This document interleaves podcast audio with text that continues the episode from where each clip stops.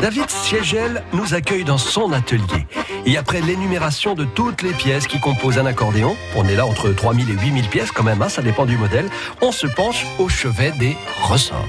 Il va y avoir aussi la fabrication du ressort, donc qui va faire le retour, de, le rappel de la touche. C'est pareil, il y a une multitude de ressorts différents, quoi, pour les avec pour le toucher, pour, le différent toucher.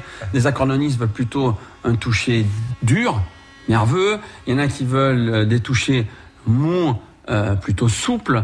Euh, donc tout ça, c'est un savoir-faire aussi que l'on peut proposer aux artistes. C'est-à-dire demain, Sébastien Farge, j'ai envie d'un clavier mou, Mongin fera un clavier mou. Sébastien Farge, j'ai envie d'un clavier dur, demain Mongin fera un clavier dur. Ce sera quoi la différence Le ressort en fait qui est plus, qui sera plus fort, plus, résistant? Voilà le, diamètre de corde à piano, puisque le ressort est fait en corde à piano, le diamètre et ensuite on va varier sur, on va jouer sur l'angle quoi.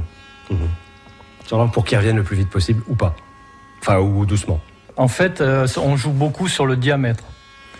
Après, quand on veut peaufiner vraiment, euh, puisque les, ressorts logiquement doivent être pesés, le clavier doit être pesé pour avoir une répartition euh, homogène. C'est-à-dire que ce soit sur le premier rang ou sur le troisième rang, on doit avoir à, peu près la, même dureté. On ne doit pas avoir de ressenti de, de, variation de dureté. Quoi. Donc après, on joue sur les, sur les angles de ressort aussi.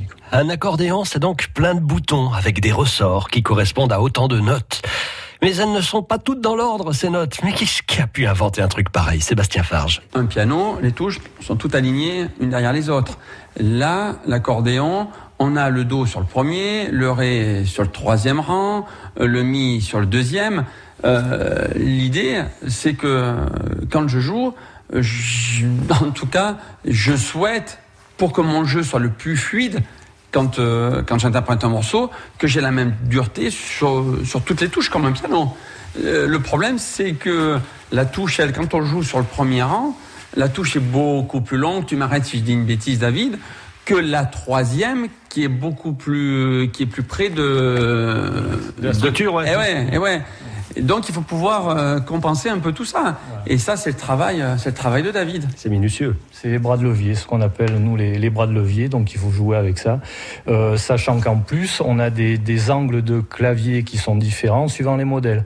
C'est-à-dire on va avoir. oui, tant qu'à faire, autant corser encore le. Voilà, par rapport aux les, diatoniques, les chromatiques, c'est des angles de clavier qui sont différents parce que le, mode de jeu est différent. Donc on va avoir encore des des claviers et des touches et des ressorts qui vont être euh, différents. Ah, tout est différent. Donc de quoi casser la tête aussi un peu d'un industriel. Et on comprend bien pourquoi il est compliqué pour la maison Mogin, hein, si elle tient à garder son authenticité, bah, compliqué de changer un des principes de fabrication de l'instrument traditionnel. Oui, le terme traditionnel prend là tout son sens. Et demain, eh bien, nous poursuivrons la visite des ateliers Mogin et on s'intéressera euh, notamment à toute la partie mécanique. France Bleu Limousin. France Bleu.